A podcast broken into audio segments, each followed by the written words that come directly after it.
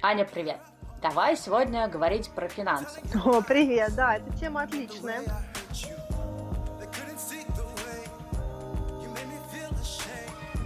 Тем более, что мы с тобой, помнишь, в первом самом эпизоде я не дала тебе рассказать про твой метод, гениальный метод накопления, да, и сказала, что у нас обязательно будет про этот эпизод. И я подумала, что раз мы так долго говорили про путешествия, про что-то такое не совсем уж как бы супер полезное и конкретное, давай проговорим про конкретно, про деньги, про отношение к финансам, про какие-то интересные методы накопления, не знаю, финансового менеджмента и так далее и тому подобное. Да, отличная тема. Мне кажется, что очень э, интересная и важная. Когда ты работаешь в корпорации, ты видишь жизнь в одном свете, свете, когда ты пробуешь новые форматы жизни, у тебя открывается целый большой новый мир по отношению к деньгам, а также какие-то мифы развеиваются, которые у тебя были, когда ты э, ходил в офис и э, работал пять дней в неделю. Если говорить про мифы, то вот на примере себе я так скажу, что самый, наверное, главный такой финансовый миф, когда ты начинаешь работать, ты, например, там, получаешь свою первую зарплату, у меня какая-то была очень маленькая зарплата, там 100 с чем-то долларов, я работала стажером, и мне казалось, что вот мне надо чуть побольше, что, например, если я буду получать там 350 долларов, это будет просто мега деньги. Потом я начала получать 350 долларов, мне казалось, что если я буду получать там 800, то я получала 800, мне казалось, я буду получать 2000 и так далее. И вот это, мне кажется, самая большая иллюзия, когда ты вот живешь в большом городе, особенно такой город, там, Москва или Питер, где, в общем-то, есть возможность, да, зарабатывать деньги, если у тебя есть там мозги, знания и, в общем-то, желание работать много и стремиться. И тебе кажется, что вот сейчас еще немножко поработаю, сейчас вот еще больше будет зарплаты, сейчас вот поменяю позицию или там меня запромоутят куда-то, да, там поднимут на какую-то более высокую позицию, и будет мне счастье. Вот почему-то я всегда, ну, наверное, на каком-то подсознании ассоциировала, что вот деньги принесут мне какой-то дополнительный комфорт в жизни, и этот комфорт будет равен какому-то счастью, гармонии, чему-то такому. Я думаю, что мы все проходили а, этот этап. Да, такой же миф. Мне кажется, что есть вот эта вот э,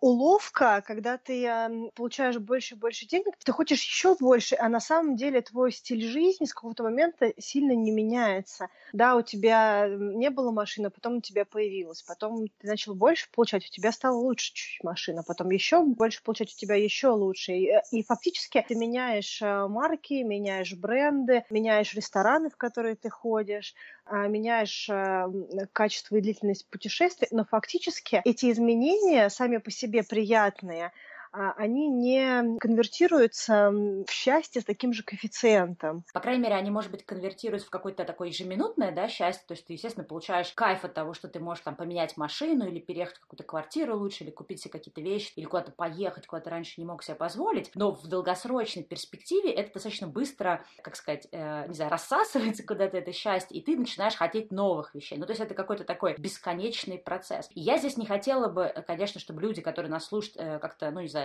подумали, что мы как-то обесцениваем то, что, да, там, ой, деньги это ничего не значит. Я даже знаю, что хочу тебе сказать. Вот я помню, э, наша с тобой вообще подруга Арина как-то раз мне сказала, когда я, в общем-то, ей в очередной раз там жаловалась на то, что вот мне не хотят давать повышение, что надо, наверное, поменять работу, поискать другую какую-то вакансию, где можно больше платить. И Арина мне сказала, что, слушай, ну, ну ничего же не поменяется. Ну, ты будешь хотеть машину покруче, ты будешь хотеть квартиру в каком-то более, каком-то, не знаю, модном месте. Но на самом деле все то же самое. Я тогда очень на нее, помню, обиделась, потому что я подумала, в смысле то же самое. Это не то же самое. Но вот сейчас, конечно, с высоты своего опыта я действительно считаю, что это то же самое. Важное замечание. У разных людей есть разные цели и задачи. И есть люди, которые действительно реализуют определенные потребности и закрывают определенные свои внутренние задачи. Или есть люди, у которых э, деньги являются определенными мотиваторами. Да? Для кого-то деньги — это конвертация в статус. Да? Для кого-то деньги — это важная часть безопасности, да, есть люди, которые, может быть, жили и росли в какой-то сложной ситуации, сложной экономической ситуации, может быть, ну, где-то там, если уж не, на чер... не за чертой бедности, но, по крайней мере, постоянно чувствовали, что им э, или их семье не хватает денег на какие-то базовые потребности. Возможно, для них тоже определенный уровень заработка – это дополнительная безопасность. Кстати, то, что сейчас упоминала про безопасность, про статусность, там еще что-то, мне, кстати, в свое время на э, канале, на YouTube написали прикольный очень комментарий, вот хотела сейчас про это тоже рассказать, поделиться. А он заключался в том, что есть там несколько каких-то таких основных столпов, которые двигают каждым человеком. То есть у каждого человека этот столб один, но столпов самих, в принципе, может быть несколько.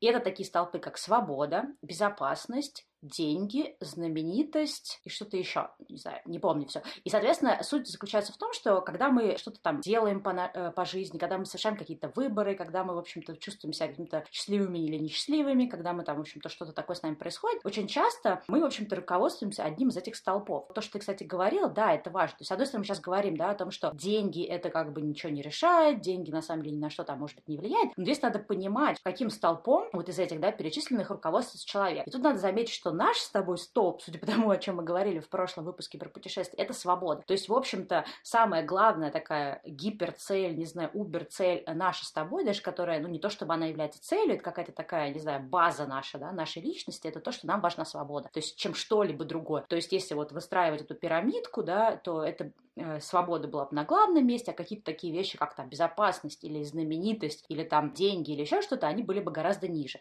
И, в общем, я думаю, что вот это вот, то, что мы сейчас пытаемся сказать, что деньги, они не так сильно влияют, они действительно не так влияют на, например, людей, которые, как мы, да, хотят свободу. Например, если для человека деньги — это вот именно та самая главная цель, тот столб, то, наверное, он с нами не согласится. Да, и я хочу сказать тоже даже про свободу, что, естественно, деньги конвертируются в свободу тоже, да, ты можешь себе позволить быть независимым от другого человека, ты можешь в любой момент, если ты устал сесть куда-то улететь, это тоже дает тебе определенное ощущение дополнительной свободы. Но важная особенность по поводу денег, что несмотря на то, что э, деньги действительно могут э, отработать очень много разных мотиваторов, деньги сами по себе не являются единственным способом получения э, результата да, не, не, не в одном из этих блоков, может быть, только в вопросе статус. Я, кстати, знаешь, сейчас э, тебе перебью про статус, я читала книгу «Время Березовского», которую написал Петр Авен, там, э, на самом деле, как раз рассказывалось про Березовского, что для него, ну, как вот я сейчас так понимаю, по нашим вот этим главным базовым мотиваторам, для него важно это была власть. И вот э, Березовский долгое время, в общем-то, в самом-самом самом начале был достаточно бедствующим товарищем, да, до того, как он стал олигархом. Но вот в нем вот эта, видимо, жажда вот этой власти, она была настолько важна, что, в общем-то, он этого добился без денег. Он добился этим, на самом деле, поначалу особенно просто своей какой-то неуемной силой, энергией, не знаю, желанием, в общем, там быть, нежеланием слышать слово «нет» и какими-то вообще нереальными связями, которые он создавал. Так что вот здесь тоже, кстати, такой момент, что деньги не являются даже такой важным атрибутом достижения статусности. Да, кстати, про это тоже пишет Кейт э, Ферраци. Не знаю, ты знаешь книжку «Никогда не ешьте в одиночку». Я слышала, но не читала. Это шикарная книжка по нетворкингу, по выстраиванию отношений с людьми. Он пишет про то, что в подростковом возрасте у него не было денег, он работал вот в этих вот кантри-клабах, просто на побегушках. В загородном клубе. Не забывай переводить, Аня, у нас не все все таки живут в Америке. Да, то есть он, он, он, он работает в этом вот месте, а, где богатые люди играют в гольф. Он mm-hmm. по-хорошему, это мальчик на побегушках, который просто подносит шарики. И он выстроил просто невероятный нетворк, э, невероятную свою социальную сеть mm-hmm. контактов, благодаря тому, что он подросткам давал дополнительную ценность э, этим взрослым мужчинам, которые играли в гольф, отмечая территорию, подсказывая им, где какая зона, как э, мяч где летит. То есть давал какую-то вещь, которую они не могли получить за деньги. И для них было настолько важно то, что он делает, что они к нему были изначально положены очень позитивно. И в итоге Ферраци построил корпорацию за счет связи и контактов одних людей с другими. Он это сделал, находясь на низком социальном статусе, без денег, но благодаря своим человеческим навыкам, да, и его желанию общаться и помогать другим людям. Очень много вещей, которые ты можешь получить, э, Даже не, не фокусируясь так сильно, но не фокусируясь на них. Я бы не хотела бы тоже, чтобы э, наш подкаст как-то очень аскетичный, потому что... Да, потому что и ты, и я, в принципе, не про то, чтобы давайте, давайте жить без денег, э, деньги не имеют значения. Это неправда, они имеют значение. Но и я много говорили о том, что еще можно получить, если ты не боишься отпустить какое-то финансовое благополучие и что-то поменять. Я думаю, что этот подкаст, он может быть интересен именно с зрения вот этих вот а, оттенков. Да. Слушай, а давай сейчас, знаешь, про что расскажем? Помнишь, мы, когда готовились к подкасту, обсуждали вот это вот исследование, которое мы не помним, где мы его вычитали. Скорее всего, оно было упомянуто в книге про Хьюги, но мы потом еще его найдем и приложим ссылку на него. В общем, это исследование, насколько вот я сейчас могу вспомнить, ставило собой задачу посмотреть взаимосвязь денег и, в общем-то, семейного достатка, то есть достатка конкретной семьи или там достатка конкретного человека и его ощущение счастья, его ощущение там удовлетворенности жизни и так далее. Соответственно, исследование как-то так проходило, что людям раздали пейджеры, и им нужно было заполнять определенный дневник, да, который потом анализировался исследователями, и из этого делались какие-то вывода. И суть была такая, что вопросы специально задавались а, таким образом, по которым, да, можно было какие-то считать маркеры того, как человек в данный момент себя чувствует, там, какие он эмоции испытывает и так далее. Ну, как я уже сказала, сейчас мы не будем вдаваться в подробности, если кому-то будет интересно, я думаю, что мы найдем и выложим, в общем, информацию про это исследование. В общем, они исследовали разные семьи, какие-то семьи были достаточно бедные, какие-то были достаточно богатые, какие-то были посередине, то есть там были разные, разного достатка семьи, и когда это исследование закончилось, вывод был такой, что, в общем-то, деньги как получилось, да, не так сильно влияет. То есть, если кажется, что, например, семья, в которой там люди знаю, зарабатывают миллион долларов, должна быть сильно, знаю, счастливее или довольнее жизни, или как-то, не знаю, гармоничнее, чем семья, которая зарабатывает там 100 тысяч, и уж тем более, чем семья, которая, знаю, там зарабатывает, там, условно говоря, 10 тысяч долларов в год. Но оказалось, что вот такой вот э, связи, взаимосвязи, да, корреляции на самом деле нет. И единственное, что они заметили, что, естественно, если семья находится за э, чертой бедности, ты как раз тоже вот про это говорила, то, конечно, сложно э, там людям в этой семье чувствовать себя там, например, довольными, комфортными, счастливыми, потому что у них не покрыты какие-то базовые потребности. То есть, условно говоря, там, если кто-то заболел, ты не можешь ни о чем думать, потому что не знаешь, где взять деньги, там, чтобы вылечить этого человека, там, или, не знаю, может, не хватает э, там, денег на еду, или чтобы купить одежду, или чтобы там отправить детей в школу. Там, в этой ситуации, да, естественно, достаточно сложно чувствовать там удовлетворенность от жизни, и люди чаще могли там жаловаться на какое-то такое вот, ну, недовольство, не знаю, на какие-то такие грустные моменты. Но когда э, семья или человек э, выходит за пределы черты бедности, он может быть одинаково и счастлив, и несчастлив, независимо от того, там, получает он там 10 тысяч долларов в год или там миллион долларов в год. И вот это вот исследование, в общем, суть его в том, что хотя мы очень часто призваны думать, что деньги действительно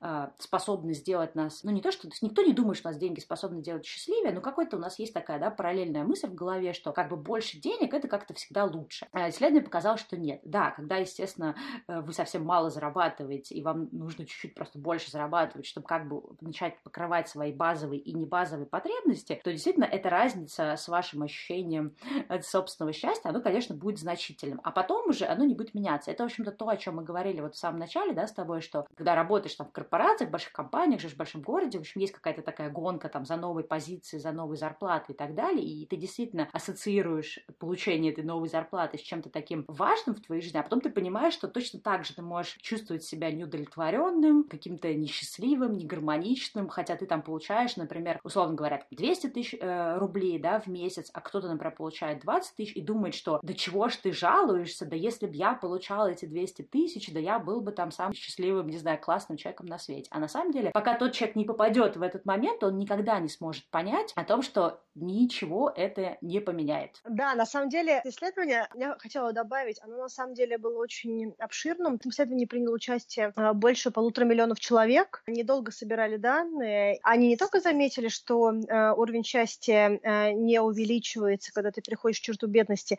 они также зафиксировали, что начиная с какого-то момента, когда зарплата переваливает определенный рубеж, то уровень счастья даже снижается, потому что стремление, вот эти вот мечты, про которые ты говорила, «А вот если я получала бы столько, я бы еще, еще вот это мог себе позволить. И пресыщение наступает быстрее, и никакой дополнительный рост э, в зарплате не дает тебе вот этого дополнительного уровня удовлетворения, счастья или радости. Вот, то есть не только счастье э, не становится больше, а его даже на каком-то э, моменте может стать меньше. Ну вот знаешь, вот, э, вот то, что, кстати, ты интересно сказала, что э, счастье даже уменьшается. Я, кстати, про такое не помню. Мой мозг, видимо, выбирает только самое интересное из того, что он читает.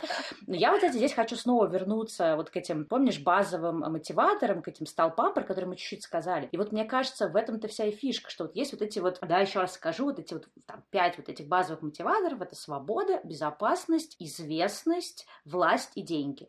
Мне кажется, что, в общем-то, проблема взаимоотношений там с деньгами, там других каких-то людей в том, что мы никогда там ни в детстве, ни в взрослом возрасте не задаем себе вопрос, а какой из этих мотиваторов является для нас главенствующим. И мне кажется, что если честно, не то что даже честно, а просто покопавшись в себе и очень долго об этом подумая, выбрать, потому что люди иногда думают, ой, а если мне все важно? Нет, все не может быть важно. У человека один вот этот вот базовый мотиватор всегда является главным. И если ты сможешь определить для себя главный этот базовый мотиватор, ты поймешь, почему для тебя деньги не будут э, являться какой-то вот такой важной, влияющей вещью. Потому что то, что я, да, проговорила, мы с тобой там, на протяжении там долгих поисков себя и чего-то еще поняли, что для нас самое важное — это свобода. И я, в общем-то, когда думаю о том, например, почему я уволилась там с хорошей, успешной работы, уехала из Москвы, где у меня там была сложившаяся жизнь, и меня люди сейчас там спрашивают, да, а что на Бали лучше? Я вот сегодня тоже гуляла и думала, для меня, например, это никогда не было про то, где лучше лучше. Для меня это было о том, что да, я получаю много денег, да, у меня комфортная жизнь, да, у меня есть все э, и больше, чем кто-то себе может представить, но я чувствую себя птицей золотой клетки. Хотя никто эту клетку мне не, не сделал, да, я, в общем-то, ни от кого вроде бы не завишу, я такая супер независимая молодая особа, да, которая, в общем-то, достаточно хорошо себя чувствует, но я чувствовала эту клетку. И я поняла в тот момент, что вот для меня э, деньги находятся на другой чаше весов от свободы. Например, для кого-то, да, для какого-то человека может быть безопасность, да, вот этим столпом. И тогда, возможно, в плане безопасности деньги имеют большее значение, потому что когда у тебя нет денег, да, например, вот то, что мы говорили про путешествия, да, тебе приходится ездить в какие-то трэшовые бюджетные путешествия, они могут быть не всегда безопасны. Если, например, у тебя много денег, да, ты можешь ездить в какие-то, не знаю, там, крутые отели, не знаю, ездить там с какой-нибудь собственной охраной, я не знаю, там еще что-то, да. То есть, мне кажется, вот в зависимости от того, что является твоим базовым э, мотиватором, тут как бы, да, играет роль, э, в общем, насколько деньги на это влияют. Но опять же, да, то, что мы проговорили, вот ты рассказывала про эту книжку, как его там товарищ, это Фараца, или как его зовут? Ферраца, да. Ферраца. Я рассказывала про Березовского, это люди, для которых, да, главной целью там была, например, там либо власть, там, либо статусность, либо что там, известность, но они это сделали, опять же, без денег. Я, я хотела здесь сказать, знаешь что, ты начала говорить про, про деньги, а я хотела здесь сказать, что основная причина, почему, может быть, люди так сильно держатся за деньги, что они не понимают, во-первых, что первично, что вторично, потому что э, когда ты где-то работаешь, тебе очень важно этот justification. Подтверждение, да, того, что ты не зря это все делаешь. Да, и получается, что в какой-то момент времени это вот то, что на английском называется catch-22, да, ловушка 22, когда а, ты сам себе ставишь ситуацию, когда, с одной стороны, ты работаешь для того, чтобы больше зарабатывать, но на самом деле, больше зарабатывая, ты объясняешь себе, зачем ты делаешь кучу вещей, которые тебе неприятны, да, и когда ты раскручиваешь клубок, то отвечаешь себе на вопрос, окей, хорошо, а если бы я вот сейчас меньше зарабатывал, но делал бы меньше неприятных вещей, или если бы я вот сейчас заработал меньше, но работал бы 4 дня в неделю, или работал 3 дня в неделю, и дальше у тебя начинается, когда ты начинаешь задавать себе эти вопросы, у тебя появляется новый взгляд, что тебе действительно важно. И э, когда ты это делаешь, э, ты, допустим, для себя можешь э, сказать, окей, на самом деле я вот готов получать не 100% своей зарплаты, а 60% своей зарплаты, но я э, хотел бы уходить с работы в 3. И дальше ты начинаешь думать, окей, а возможно ли для меня вообще уходить с работы в 3? Что я еще могу делать, чтобы уходить с работы в 3? Ну, к примеру, да, это для, для многих мам, допустим, это важно, потому что они почти не проводят время с детьми. Угу. Женщины, которые работают в корпорациях, в крупных компаниях, в среде, которая изначально тебе говорит, что хоть у вас и написано, что вы работаете 40 часов в неделю, но на самом деле у вас ненормированный рабочий день. Я не знаю, сколько мне так много раз про это говорили, я не знаю. Да, да, да, мне тоже. А, вот, и как, когда женщина становится мамой, продолжая работать в корпорации, у нее начинается невероятная моральная дилемма, потому что она не знает, что делать. С одной стороны, семье нужны деньги, и в зависимости от того, где работает муж, эти деньги могут быть важной частью семейного бюджета, либо неважной. Но, как правило, все равно появлением ребенка любой доход является значимым, да, потому что так mm-hmm. иначе вся семья увеличивается. Мне кажется, что важно для людей отвечать себе на вопрос. Первое, для меня так важны эти деньги. То есть, э, если что-то, что я хотела бы больше, чем это, это зарплата, и что я готова была бы отдать для того, чтобы получить что-то другое. Но вот я сейчас тебя слушаю, и я вот знаешь, о чем начала думать? А можно ли на эти вопросы вообще себе как-то адекватно ответить? Точнее, э, ответить-то всегда можно, но это может быть просто какой-то очень поверхностный, да, такой ответ, автоматический практически. Можно ли ответить на эти вопросы, если ты просто вот ты как бы живешь, как живешь? То есть я вот думаю, вот если мне кто-то бы, когда мне там было, не знаю, 25 лет, 27 лет, когда я там работала, как еще вкалывал как бешеная, ну, не знаю, как бешеная белка в колесе. Если мне кто-то бы сказал, типа, Стелла, а ты уверена, что тебе нужно столько денег? Я вот даже, мне кажется, оскорбилась бы такому, просто сказала, конечно, мне это нужно. Я просто вот что хотела сказать, что, возможно, нам немножко проще об этом размышлять, потому что мы немножко посмотрели на другую сторону монеты. Просто вот э, мне, мне сейчас сложно, в общем-то, вспомнить как-то, ну, как бы вспоминать там, как, как я себя чувствовала. Точнее, я помню, но мне сложно все равно быть уверена, что я правильно это вспоминаю. Мы с тобой тоже, вот, когда готовились к подкасту, да, говорили про какие-то такие вещи, что там люди часто тратят больше денег, чем, э, чем им нужно тратить. Но это вот тоже такой момент, что когда ты находишься вот в этой рутине, в этом колесе, в какой-то определенной жизни, в определенном социуме, в общении с другими людьми, какие-то вещи, они тебе навязываются, да, и они становятся, как бы ты их присваиваешься, то есть ты думаешь, что тебе действительно это надо. Хотя, может быть, возьми тебя там из этого социума, посади тебя там на остров, да, необитаемый, у тебя как бы сразу резко другие потребности откроются. Как-то давай вырулим на наш опыт. Просто вот я когда сейчас думала, да, о том, что мы сейчас с тобой разговаривали, я поняла, что для меня а, полностью изменилось отношение вообще к деньгам и как бы, да, к тому, что такое для меня там финансовая независимость, что для меня такое э, финансовая стабильность. Для меня это изменилось, когда я оказалась на Бали. То есть, да, до этого я уже начала немножко понимать кое-что про деньги, потому что, например, тот год, когда я готовилась к переезду на Бали, у меня была, да, такая задача максимум э, закрыть все кредиты, закрыть все э, кредитные карты, распродать вещи, и самое главное, что я не покупала вообще ничего как бы э, ненужного. То есть каждый раз, когда я хотела что-то купить, я задала себе вопрос, а понадобится ли эта вещь мне на Бали? А так ли эта вещь важна мне, когда у меня будут лимитированы ресурсы, да, когда я не буду знать, как сколько я буду зарабатывать? И это сразу, в общем-то, резко, так сказать, отменяло многие покупки, и мне было гораздо проще, в общем-то, жить в эконом-режиме. И, собственно, когда я уже потом переехала на Бали, и у меня был там, не год или два достаточно такого, я бы сказала, как-то bootstrapping, да, то, что называется, в общем-то, затянув поясок э, жизни, когда у меня, ну, очень было мало денег, потому что я там зарабатывала на каких-то фрилансах, но поскольку я никем была, в общем, во фрилансовом мире, там, в плане копирайтинга или создания сайта, я зарабатывала 3 копейки. Соответственно, поскольку я зарабатывала 3 копейки, поскольку я знала точно, что я не хочу возвращаться э, в Москву обратно, там, или куда угодно в Россию, я хочу оставаться на Бали, я э, делала все, чтобы как-то выживать на эти деньги. Я как бы сейчас не буду, в как-то рисовать какие-то такие страшные картины. Слово «выживать» не означает, что я там голодала, или что я там, не знаю, там побиралась, или там, не знаю, питалась, жила на помойке, или там, не знаю, копалась в мусорках. То есть, на самом деле, у меня была достаточно нормальная жизнь. И вот это как раз меня э, со временем толкнуло э, на то, что, да, э, естественно, мне приходилось очень четко планировать свои финансы, очень четко выбирать только самое важное, да, когда я трачу деньги. Но при этом вот эти два года жизни на самом деле, были самые счастливые, да, самые такие наполненные классные. Вот это как раз меня заставило обратить внимание на то, насколько деньги могут быть вообще антиподом твоего ощущения счастья. Главное, чтобы были закрыты базовые потребности. Слушай, но у меня получилась не совсем такая история, потому что я с очень э, раннего, относительно раннего возраста, лет с 20, наверное, трех, я двигала часть денег на такой сберегательный счет. Угу.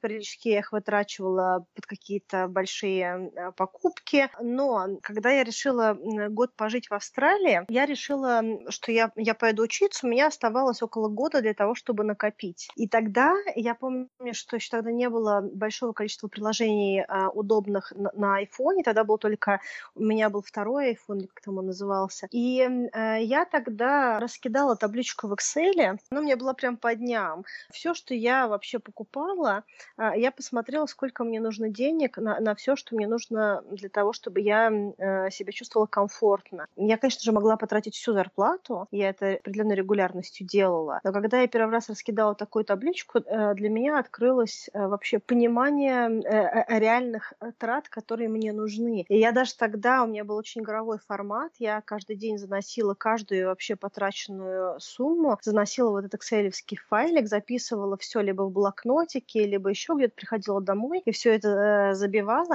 смотрела, сколько у меня остается. У меня там была графа, сколько мне осталось по этой строчке потратить до конца месяца. То есть ты прям планировала бюджет, да? Да, он был очень э, просто сделан. Я э, расписала все, что я в течение месяца, на что я трачу, а по всем строчкам, включая там туалетный наполнитель для кота, маникюр.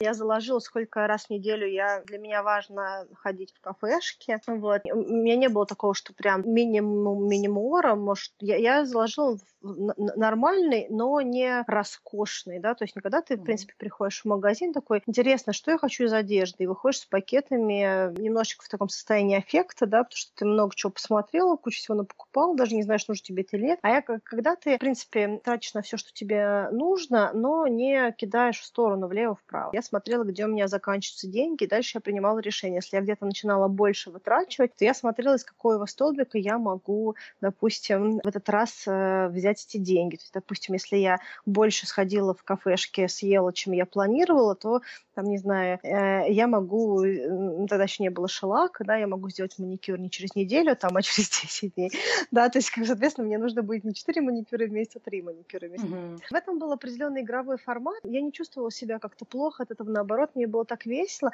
мне так нравилось, я приходила, забивала эту сумму, смотрела, сколько у меня остается. В этом была игра, в этом был задор, и, конечно, с, с этим первым файлом, это, наверное, первый раз, когда я осознанно вообще посмотрела на свои деньги, на свой личный бюджет, посмотрела, подумала, подумала, так, окей, что у меня, какой у меня приход, да, денег, и на что я эти деньги вытрачиваю. Это было очень интересно, на самом деле. Знаешь, о чем мы вот не поговорили, и так чуть-чуть затронули, но не поговорили, но мне кажется, надо об этом поговорить, о том, что э, очень часто, во-первых, люди не знают, на что они конкретно тратят, да, вот, э, то есть какая у них, э, скажем, структура трат, то есть если вот представить, да, там, сколько они тратят на еду а в магазине, сколько они тратят там на кафе, какие, например, области самые большие, какие области самые не, непредсказуемо большие. И вот мне кажется, в принципе, э, почему-то очень редко это люди делают, ну, потому что многим как бы просто лень, хотя сейчас существует достаточно много разных приложений, я тоже вот пользовалась там и CoinKeeper, прикольное достаточно приложение, и здесь вот в Америке я еще пользовалась приложением Mint. Да. Вот то, что ты говорила, да, это, например, планировать, это уже как бы next level, то есть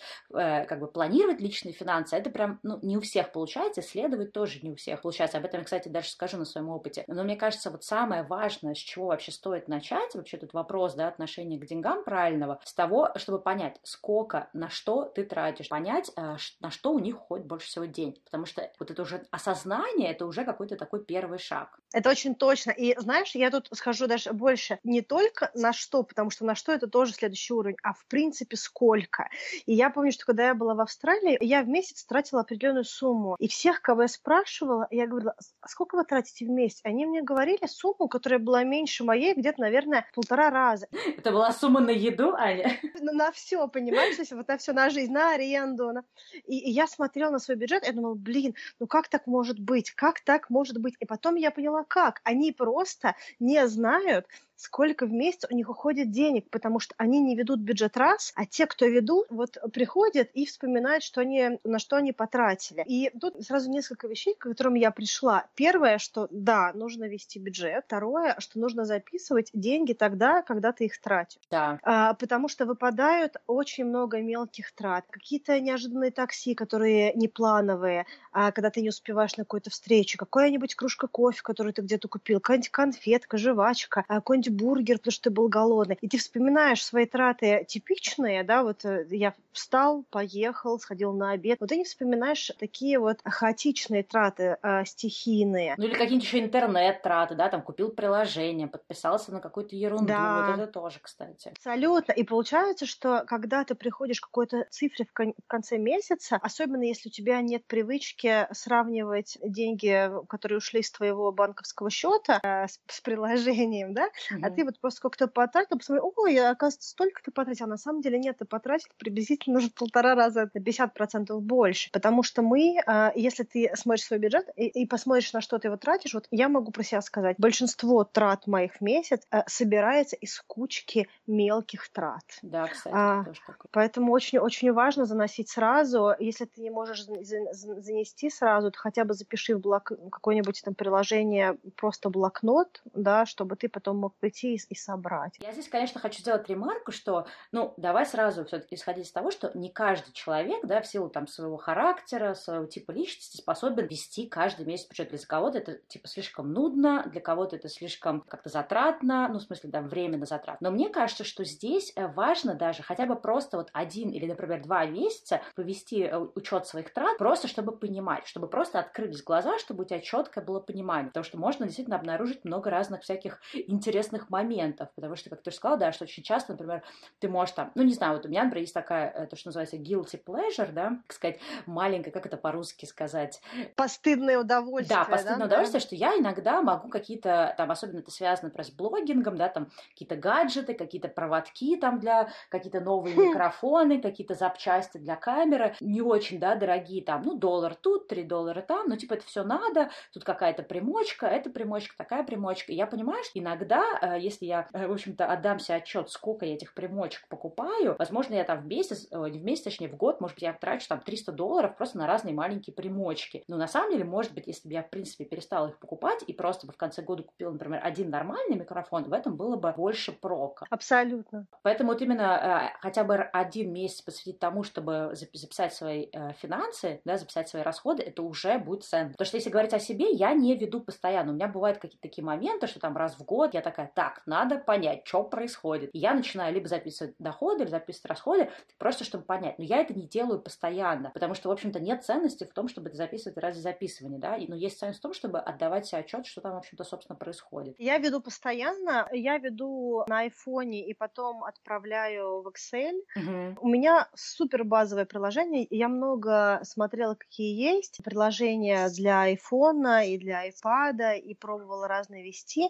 и я поняла для себя, что чем сложнее и красивее приложение, тем с меньшим Это желанием да. я хочу вести. Поэтому у меня стоит приложение Smart Budget, которое э, супер простое. Я, у меня есть свои несколько категорий, и я просто каждую трату туда записываю, сохраняю. У меня занимает mm-hmm. сохранение, сохранение одной траты приблизительно 7 секунд. На настройку приложения у меня ушло приблизительно минут, наверное, 15. Я не создавала огромное количество категорий. Я взяла несколько базовых, потом парочку переписала. Ну да, мне кажется, кстати, лучше, чтобы категорий было несколько. На самом деле, слишком много тоже не надо. Я еще про приложение, кстати, тоже хотела сказать, что как бы кому-то проще там, например, просто в Excel делать, потому что, например, свои доходы я э, тупо веду в Excel. Какие-то затраты, которые там, да, бизнес-экспенсы, которые связаны с своим проектом, я тоже веду в Excel. Как бы личные вот финансы, да, там еда, там еще что-то, какие-то вот эти покупки удобнее делать в приложении, ну, потому что как-то вот, я не знаю, даже вот, да, игровой тоже момент. Я, кстати, хотела вот обратить на внимание тоже на такой момент, что, да, ну, когда у меня пользовалась большей степени русским счетом, я как раз пользовалась приложением CoinKeeper, потому что там была привязка к моему банковскому счету. И сейчас, например, в Америке я пользуюсь приложением Mint, потому что он привязан к моему американскому счету. И что вот удобно там, например, я стараюсь все, за все платить только картой, но благо в Америке это вообще достаточно легко сделать, да, посмотрите, там с Бали. И в приложении вот это Mint подтягивается все, что происходит, все движения, которые происходят по моему счету. Также было, когда вот у меня был CoinKeeper привязан к моему Альфа-банку, да, то есть все какие-то телодвижения по Альфа-банку, они подтягиваются в это приложение сами, да, то есть, грубо говоря, если ты купил что-то там на сайте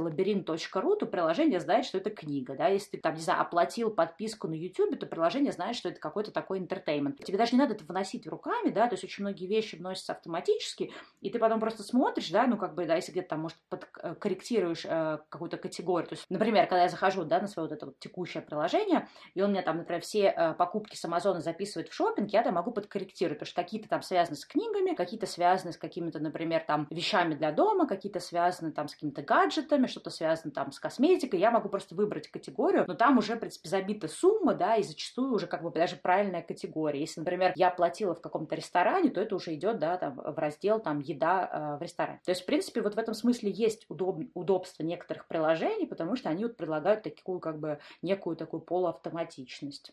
Ты сейчас тоже такую хорошую тему э, подняла, что э, ты почти все траты делаешь по карточке. И я хотела сказать для тех людей, которые сейчас нас слушают и думают, боже мой, бюджет, вести, записывать месяц, каждую трату, сразу, ужас. Вот э, даже если для кого-то это все э, сейчас звучит как какой-то просто невероятный э, труд, то э, можно начать с того, э, что хотя бы упростить понимание того, сколько ты э, тратишь, через банковскую карточку. Допустим, например, у меня в банке есть несколько счетов. Я никогда не держу всю сумму на том счете, к которому привязана карточка. И двигаю деньги на счет, э, к которому привязана карточка, очень э, лимитированно. На случай, если вдруг эта карточка либо потеряется, либо что-то с ней еще случится, э, чтобы Или я не потеряла все деньги. данные, эти карты, да. Да, чтобы я не потеряла все деньги. И для тех людей, которые не хотят заморачиваться ни с приложением, ни с файлом в Excel, я вообще могу предложить более простой способ. Я могу предложить людям начать с того, что они будут класть определенную сумму в неделю. А, да, у всех разные доходы, у кого-то, может быть, это будет сумма, а, они вот считают, что, наверное, я трачу в месяц, к примеру, там, 5, о, в неделю 5 тысяч. Вот они подвинули эти 5 тысяч и посмотрели, через сколько 5 тысяч закончились. А потом они подвинули еще 5 тысяч, посмотрели, через сколько эти 5 тысяч закончились закончились. И к концу месяца они посмотрят просто, сколько они тратили а, с этой карточки. Единственное, что часть расходов все равно идут за пределами карточки, и тут важно снимать именно с той карточки, а, на которую, с которой ты проводишь эксперимент. Ну, я тут, конечно, должна немножко тебя прервать и напомнить тебе о том, что ты, когда ты говоришь, что положи 5 тысяч туда, там 10 тысяч туда, и на месяц, что я уверена, что из тех, кто нас слушает, и даже тех, кто нас не слушает, но просто существует на этом свете, найдутся люди, которые тратят всю свою зарплату почастую, и у них даже может появляться потребность залезть там в кредитку, и то, что на самом деле им нужно больше денег, чем они тратят, и они сейчас, конечно, скажут, классно, Аня, вот так вот туда-сюда двигать, когда, в принципе, твои доходы превышают твои расходы. И я тебе хочу сказать, что я всегда была таким человеком, то есть неважно, как много денег я зарабатывала, я всегда залезала в кредитку, мне всегда было мало, и я поэтому считала, что никакие такие методы для меня не работают, потому что мне тупо не хватает на все мои потребности. Но а, я тебя понимаю в том, что ты говоришь, но не стоит забывать про некоторые вещи. Есть, мне кажется, что такие финансовые иллюзии, которые люди про себя не понимают. Вот, допустим, давай возьмем э, кружку кофе. Сейчас стало вот очень модно после американских всяких фильмов, сериалов, когда главный герой или героиня э, бегут на работу, опаздывают, останавливаются, покупают кружку кофе, чтобы проснуться. Так вот, я не знаю, где живут люди, которые нас слушают, но, допустим, если человек живет в Москве, то кружка самого простого э, кофе в каком-нибудь переходе, она стоит э, 150 рублей. Кружка кофе такого вот спешлти, там, альтернативы и прочее, в какой-нибудь Даблби стоит 300 рублей. 300 рублей это 5 долларов сейчас, да? Да, плюс-минус 5 долларов. 5, Слушай, 5 дороже, чем в Америке. Я знаю, это меня просто невероятно, конечно. Но, anyway, допустим, если ты а, вот такой вот успешный а, сотрудник корпорации, и ты а, романтично бежишь на работу, останавливаешься, покупаешь капучино в Даблби. Каждый день. Каждый рабочий день, да, в среднем это 20 дней в месяц. Вот, но ты не осознаешь, что 300 рублей, которые ты потратил на то, чтобы быть а, героем, не знаю, сериала «Секс в большом городе» или что-нибудь еще. Ну, come on, это не, не просто. Кто-то любит кофе, кто хочет качественный кофе. Я люблю кофе, но я э, здесь больше говорю про финансовый аспект. Так вот, кружка кофе 300 рублей в день – это 6 тысяч рублей в месяц, которые более чем 70 тысяч э, рублей в год. Ой, целое путешествие. Целое путешествие. А если ты путешествуешь э, какими-нибудь горячими путевками в какую-нибудь э, там Турцию и прочее, то это два путешествия. Вот, или путешествие пары. Это вот только э, один момент, да, вот эти регулярные маленькие траты. Если ты бы посчитал, ты подумал, интересно, хочу я покупать кофе каждое утро, или мне не так сильно нужен кофе, или я могу себе купить, не знаю, какую-нибудь даже машину на Неспрессо, которая будет стоить, самая простая стоит около 6 тысяч рублей, самая классная стоит около 20 тысяч рублей. Но ты мог посчитать, что если ты купишь это, даже этот Неспрессо, э, то ты можешь сэкономить в год приблизительно в два с половиной раза, а то и больше. И ты будешь э, думать, интересно, если мне так действительно нужен кофе каждое утро, может быть, я попью его дома? вот. Ну, кстати, я хочу сказать про всякие вот эти машины. У нас, например, дома э, обычная кофеварка Мока, то есть это не машина, это вот то, что в Италии, да, такая э, биолетти штучка, куда ты там ее раскручиваешь, вниз заливаешь воду, сверху засыпаешь кофе. Гейзерная кофеварка. Да, гейзерная, правильно. У нас был такой семейный, значит, совет, на котором э, решили, что окей, у нас есть сейчас какие-то более важные траты, но мы вообще такая семья минималистов, поэтому мы так все подвергаем сомнению. И вот мы решили, что ладно, мы сейчас купим эту моку, причем ее купили на распродаже там в, в Marshalls, там, не знаю, за какие там, не за 10 долларов или за 6 долларов. И вот, слушай, прекрасно, мы полгода ей уже пользуемся. И, и хотя у нас был такой план, что мы потом купим машину, ну, потому что у нас была задача тогда там, обставить квартиру, у нас были другие приоритеты. Сейчас мы вроде все обставили, мы сейчас можем, в принципе, выделить финансовый бюджет на машину, но мы поняли, что она нам реально не нужна. И мы, кстати, обязательно пьем кофе дома, то есть мы очень редко стали покупать кофе в кафе. Хотя раньше я вот любила тоже, да, там, с утреца доехать, типа, что там дома варить, морочиться. И вот это, кстати, да, ты прям классно подметил. А я еще, кстати, хотела даже больше пример э, подметить. У меня есть классная подруга Ерла Фастер, и она тоже в какой-то момент очень озаботилась э, таким осознанным да, подходом к своим личным финансам, и она мне рассказала о каких-то таких вещах, говорит, человек, например, который курит, тратит в год на сигарет. И сигареты, это, конечно, да, такая супер, ладно, еще кофе, понимаешь, а сигареты это вообще супер странная guilty pleasure, которая не дает тебе здоровья, да, он дает тебе какую-то, ну, там, не знаю, социальную, э, что-то такое, да, там, эмоциональное какое-то удовлетворение, но когда ты понимаешь, сколько ты в год тратишь на сигареты, особенно это люди, которые проживут где-нибудь там в Америке или в Австралии, да, где, например, сигареты стоят конских денег, то ты, в общем-то, понимаешь, что ты себя лишаешь какой-то огромной части бюджета. То есть ты работаешь там на сигарет. Или, ну, вот какие-то такие, да, вот еще тоже моменты. Ну да, но сигарета такая тонкая материя. Я, конечно, не курильщик, поэтому я полностью это не могу понять изнутри, но а, разговаривая с курильщиками, я поняла, что отбирать сигарету у курильщика это, это последнее, что тебе стоит делать. Но это не про то, чтобы отбирать у кого-то сигарету, просто вот э, подруга моя, которая это рассказала, она сама в какой-то момент курила. И вот когда вот она стала э, считать свои финансы, смотреть просто на что она тратит деньги, и вот для нее, например, вот эта цифра, да, э, в месяц, там, в год, которую она тратит на сигареты, для нее была очень серьезной мотивацией, на самом деле, курить меньше и впоследствии бросить курить. Я вот об этом хотела тоже сказать. Тоже очень здорово, когда люди осознают, на самом деле, то, сколько для них стоит, и дальше они принимают решения. Я вот еще хотела сказать тоже про мелкие траты ты уже немножечко э, тоже этот момент затронула. Правда, Мои guilty pleasures. pleasures. Да, для меня это были блокнотики, бесконечные блокнотики. Вообще, у меня есть два магазина, в которые мне нельзя заходить. Ну, три, на самом деле. Вот, а, это констовары. У меня тоже. Это, это, это, это все ручки, красивые стикеры, блокнотики. Если туда попадаю, это просто для меня невыносимая наркомания. Второе это книги. А благо угу. я сейчас пришла и на аудиокниги, и э, на электронные книги, и э, я хоть как-то немножечко управляю этим процессом. Ну и, конечно, всякие магазины со сладким, это тоже третий магазин. Я про него немножечко забыла, но потом сразу вспомнила. Но вот очень много мелких трат, на которые эм, Эм, которые люди вообще не оцифровывают. Это вот, как ты сказала, купить приложение за 99 рублей, подписка iTunes там на Music, и ты, может быть, вообще не слушаешь. Я помню, что у меня была подписка на Audible, и когда я на нее mm-hmm. подписывалась, а это приложение, кто не знает, приложение для прослушивания аудиокниг, когда ты а, покупаешь аудиокниги, и есть фиксированная тоже у них а, программа, и я помню, что я за что-то платила, я автоматически, у меня было 30, а, 30 дней бесплатных, потом mm-hmm, я забыла, да, что да, они да. у меня были. И потом начали начали списываться деньги. Да, я просто поняла приблизительно через 6 месяцев, что на самом деле я каждый, каждый месяц плачу по 10 долларов. И знаешь, такие программы типа Headspace, медитационные, то есть это действительно классная программа, но она стоит там, по-моему, 9 долларов или сколько-то в месяц, а потом ты себя ловишь на том, что ты последний месяц вообще ни разу ее не открывал, О. а 9 долларов-то они ушли. То, что на английском называется mindful usage, да, когда угу. ты осознаешь, на что ты тратишь деньги, и действительно тебе нужно iTunes Music, или ты последний раз слушал музыку в наушниках, а, когда ты был в поездке 6 месяцев назад, а так ты слушаешь музыку только в машине. Или какие-то другие вот эти маленькие траты,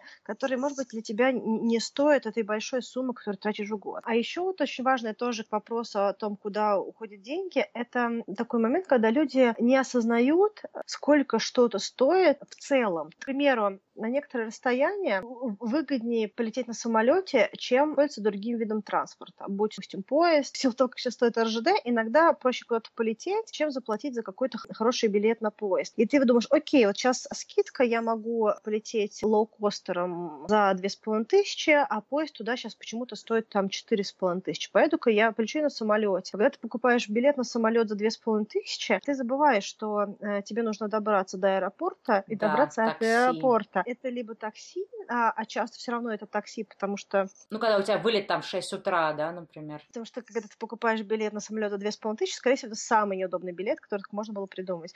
вот, поэтому, да, это либо полу, полуночный какой-то рейс, либо он а, в какое-то еще неудобное время. И даже если не такси, это как минимум два билета на Аэроэкспресс, которые уже практически полностью а, компенсировали разницу в цене.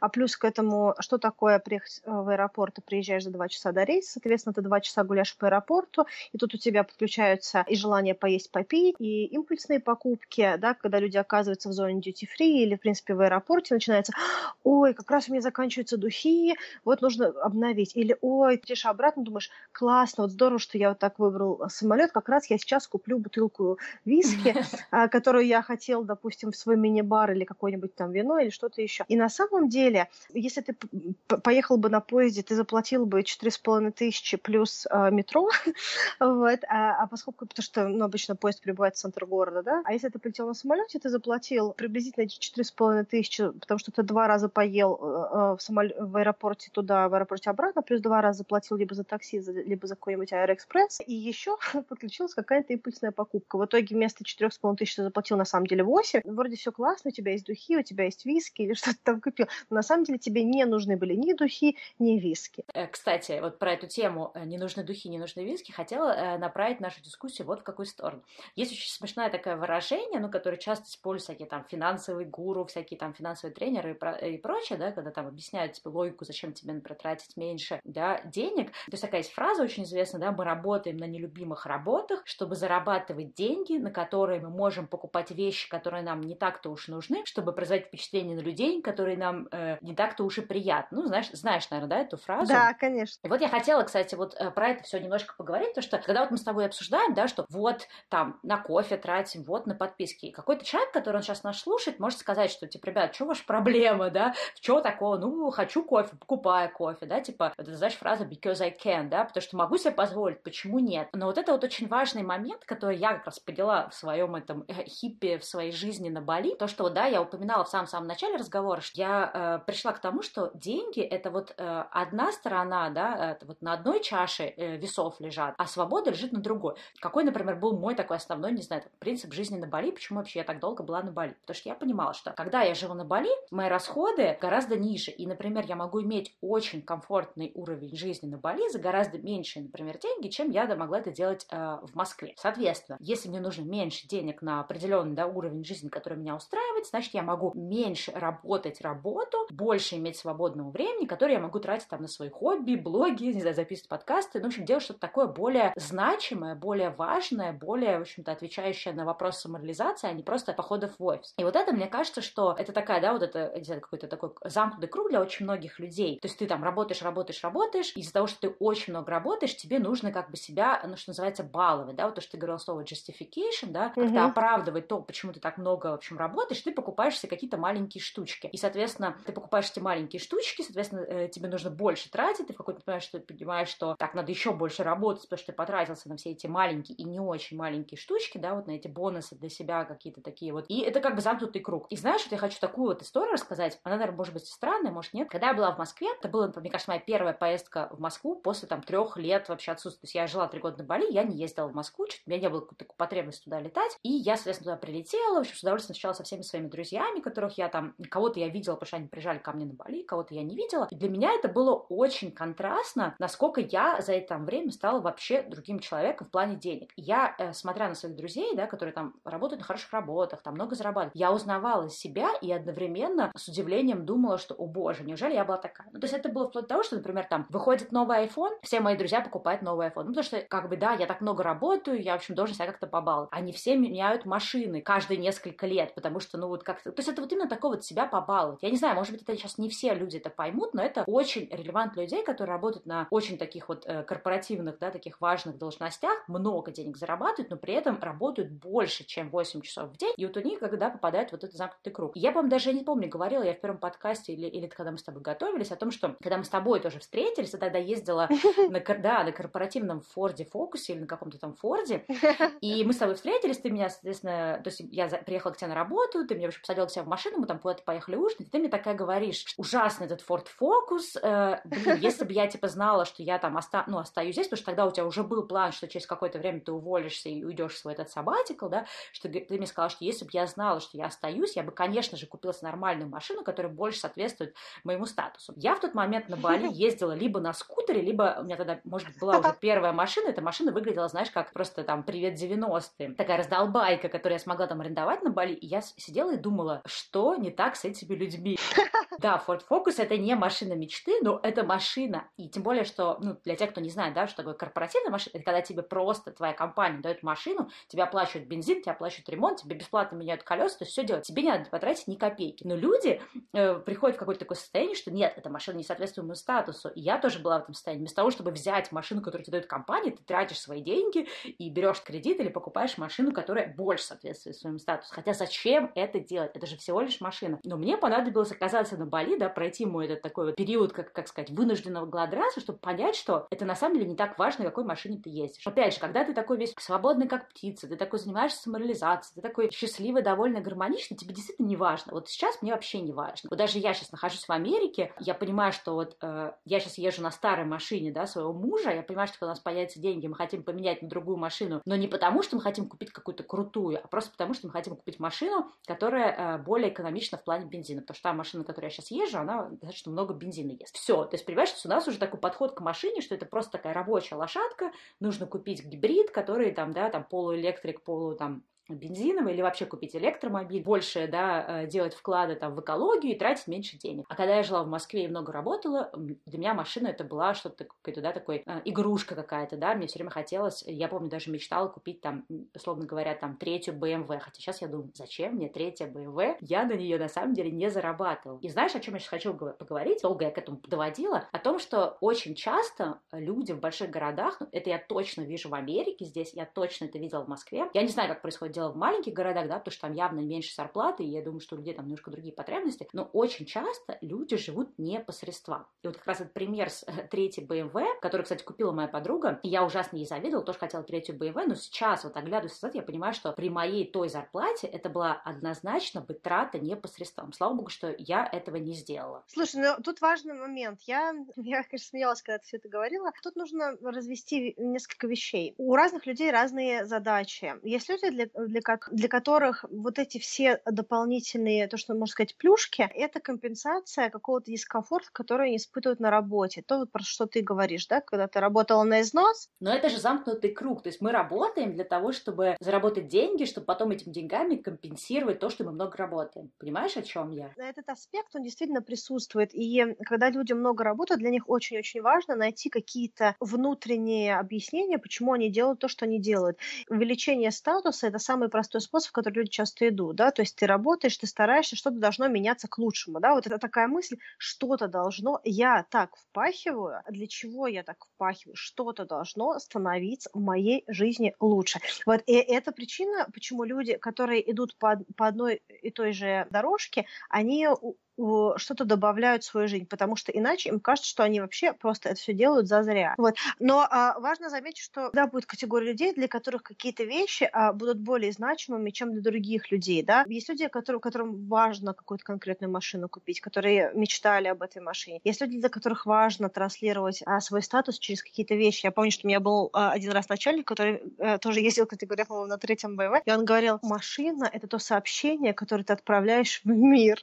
Для него это было важно. Но... Подожди, ну вот подожди, а ты вот считаешь, что это действительно важно, или это люди себе придумывают э, себе эту важность, что они придумывают себе эту иллюзию, что якобы им это важно, и, в общем-то, они живут просто в мире иллюзий? Я считаю, что есть разные люди, и... Э, Аня, мне кажется, ты слишком любишь людей.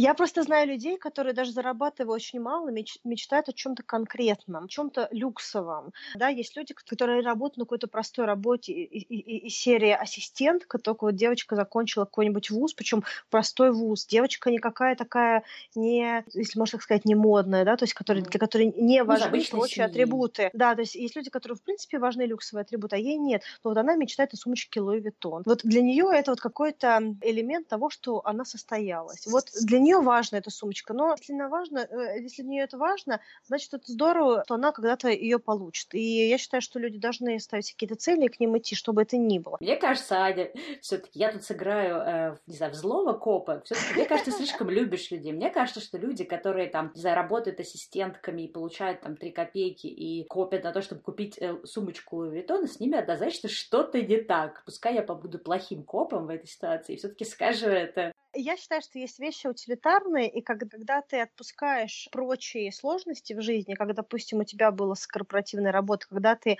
перестала тратить деньги на то, чтобы чувствовать себя лучше от того, что ты очень много работаешь. Надеюсь, люди в состоянии были поймать эту мою запутанную мысль. Ты поняла, что э, очень много вещей, которые тебе до этого казались значимыми, на самом деле для тебя выполняют утилитарную функцию. Поэтому э, куча вещей, на которые ты тратила деньги, да, такие как поменять Мазду третью на потенциальную третью BMW, да, и или, знаю, купить какую-то дорогую вещь, которая там какую-то дорогую одежду, или купить э, свою личную там вейк-доску, или купить эльку объектив, да, вот, или там обменять свой iPhone на самый последний iPhone. Ты поняла, что для тебя это не более чем утилитарная вещь.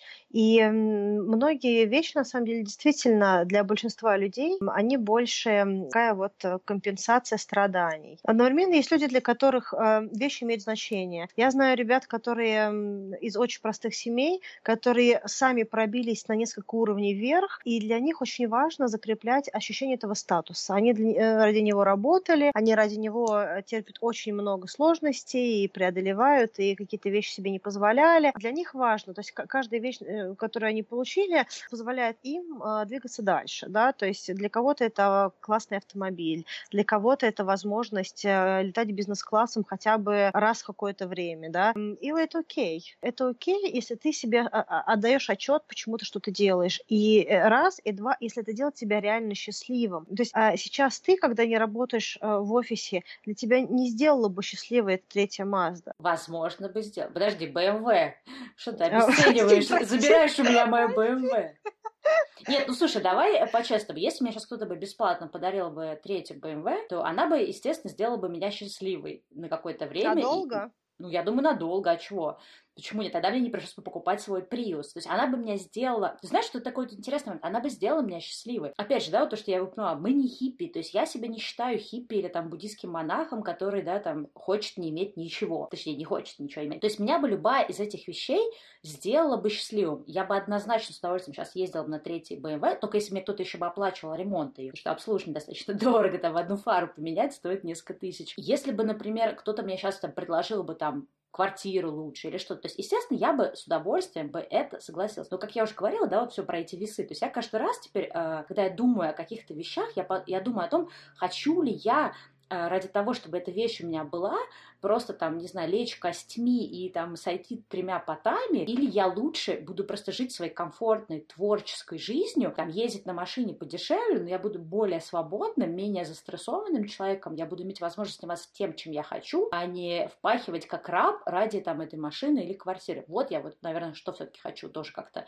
отметить. Ну, а это немножко другое сообщение, на мой взгляд. Но окей, это очень важно тоже осознавать, э, где э, лежат твои приоритеты. Это на самом деле очень важно. Ну смотри, а ты вот так сейчас активно защищаешь всех этих людей, да, которые живут ради там, не знаю, каких Всех этих людей?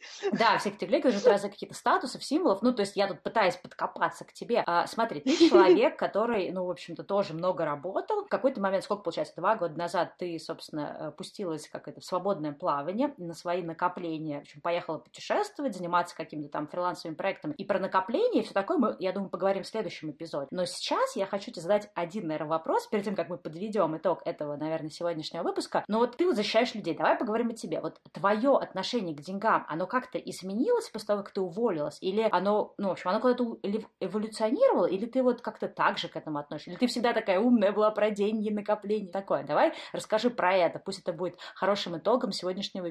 Ну, смотри, а, оно, конечно, изменилось. Я сейчас расскажу, в чем оно изменилось, в чем оно осталось неизменным. Для меня, конечно, отношение к деньгам и деньгами не было таким гэпом, да, не было проблемы. У меня были другие, э, наверное, задачи, в которых я, э, которые мне сложно э, даются. А деньги как-то были достаточно просто, потому что у меня такой очень практичный папа, и он как-то, наверное, тоже дал мне определенную базу. Вот. Но если говорить про то, как изменилось мое отношение к деньгам, когда я уехала путешествовать, первое, я стала больше наблюдать за своим бюджетным файлом. То есть я начала его вести, но я на него не смотрела, я просто все записывала. Когда я уехала путешествовать, я начала смотреть, э, на какие строчки я трачу деньги, какие у меня основные э, такие вот пакеты, если так можно сказать, трат, и сколько я вообще трачу в месяц. И это мне позволило понять, если я буду тратить так же, через сколько у меня закончатся мои накопления.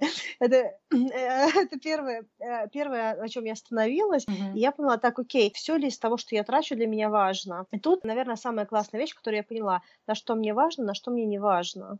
Я, допустим, поняла, что для меня не так сильно важно, где э, я живу в путешествиях. Да? То есть, допустим, в Катманду я снимала э, квартиру, в других городах, э, если я не останавливалась у друзей, я снимала комнату. Mm-hmm. И для меня было абсолютно комфортно, если это мое личное пространство, если мне есть куда уйти и закрыть дверь, для меня не важно, сколько еще людей, там, допустим, живут в этом доме или квартире.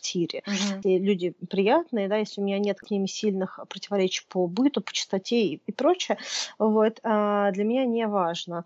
А, мне самое важное, чтобы у меня было свое пространство, в котором я могу побыть а, сама собой. Я, правда, еще в Австралии поняла, когда я первый раз в жизни начала жить не сама в своей квартире, а когда я начала жить с, с румейтами, потому что в Австралии просто откровенно было дорого. И в путешествиях я очень комфортно экономила определенную большую статью за счет того, что я снимала Airbnb, я не снимала отели. Это первое. Я поняла, что мне важно тратить деньги на еду. Я люблю поесть, я люблю поесть в ресторанах, я люблю поесть в кафешках, я люблю э, купить э, вкусные продукты в супермаркете. Это то, на, что я, на, на чем я не экономила в Москве. Это то, на чем я не экономлю в путешествиях. Мне важно попробовать местную кухню. Причем я пробую все от стритфуда до очень хороших ресторанов. Я покупаю все непонятные мне продукты в супермаркетах. Некоторые я не могу да есть, потому что они ужасны. Но при прочих равных я все пробую. И на это я трачу деньги. А, это для меня важно. Я поняла, что мне не так важно постоянно покупать а, новую одежду, потому что в какой-то момент времени, когда я паковала вещи в своей квартире перед э, тем, как на долгое время уехать путешествовать, а у меня заняло две с половиной недели просто разобрать свою одежду. Я поняла, что я больше не могу, я задыхаюсь от одежды. Я не знала, что какие-то вещи все еще у меня есть в гардеробе. Я думала, что недавно выкинутые, там, отданные и прочее, а на самом деле они все еще у меня были где-то в очередном там э, классном икеевском э, кофре под, под кроватью. Вот.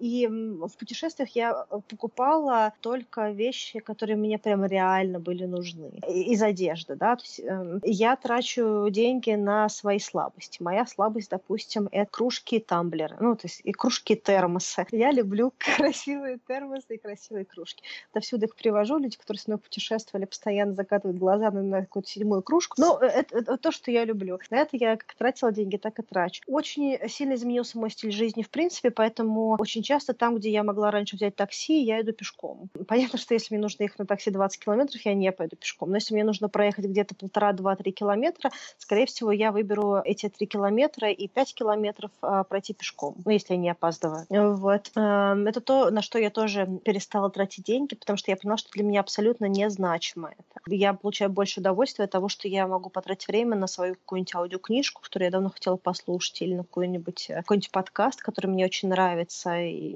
я лучше этот час 5 километров пойду пешком, выйду заранее. Но опять-таки, потому что сейчас у меня есть еще время к тому же, да. Да, то есть оно изменилось. Если у меня потребность в каком-то э, люксе, но у меня его и не было, да, то есть для меня не так важно. Это не значит, что если я нахожусь в каком-то очень красивом отеле, я себя чувствую там плохо. Нет, я себя чувствую там потрясающе. Но для меня просто это не, не значимо. Так же, как я покупаю самый неудобный часто билет на самолет, потому что я знаю, что мне, мне окей не спать до трех утра, а, или мне окей встать пораньше и приехать на какой-то неудобный рейс, и я лучше сэкономлю там эти 200 долларов э, тем, что я плечу на неудобном рейсе, но зато я знаю, что я эти 200 долларов потрачу на что-то другое, что сделает меня более счастливым. Если суммировать всю мою долгую историю про мое отношение к деньгам, как оно поменялось, я стала себе задавать вопрос, что мне важно. На удивление мне не, не приходится думать об этом. Ответ приходит очень быстро. И я трачу, я смотрю на свой бюджет, я понимаю, сколько я трачу, на что я трачу, но при этом я трачу на то, что для меня значимо. Как бы кружку кофе, если для меня она важна, я ее куплю. Да? То есть не то, чтобы я хочу э, кофе, и я подумаю, зачем я буду пить, если у меня есть Неспрессо. Нет, если я сейчас хочу кофе, я пойду его куплю. Но при этом я знаю, почему я это делаю, потому что конкретно сейчас я получу огромное удовольствие от этой кружки кофе. Но если я буду знать, что это пятая кружка кофе я покупаю, потому что я застрессована, я не буду ее покупать. Ну, вот. ну то есть вот как-то так. Слушай, ну давай да, на этом, наверное, закончим на сегодня тему денег. Давай в следующем выпуске, как раз уж так сложилось, что у нас все темы переходят в такой, в, как это, в двухсерийный да, момент.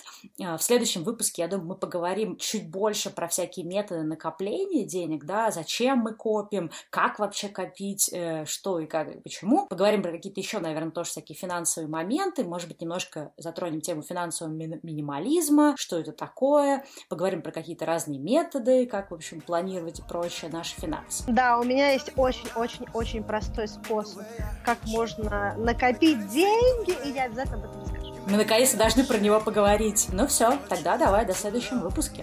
Пока.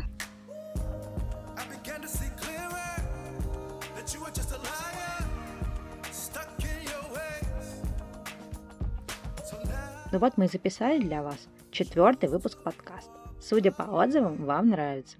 И знаете что? Нам самим тоже начинает нравиться то, что получается. И хотя записывать разговор по телефону оказалось не так просто и даже не так быстро, как мы думали, но похоже, с каждым разом у нас выходит все лучше и лучше. В следующем выпуске мы продолжим тему денег и поделимся мыслями о том, как и зачем копить, что помогает тратить деньги более осознанно и что почитать, чтобы выстроить в голове правильное отношение к деньгам. Напомню вам, что у подкаста есть свой сайт, где можно слушать эпизоды с компьютера или оставлять нам комментарии.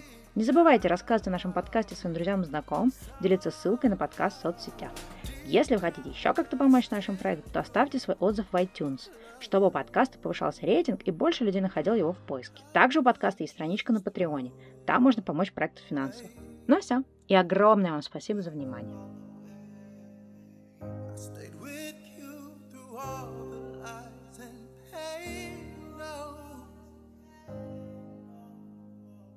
we'll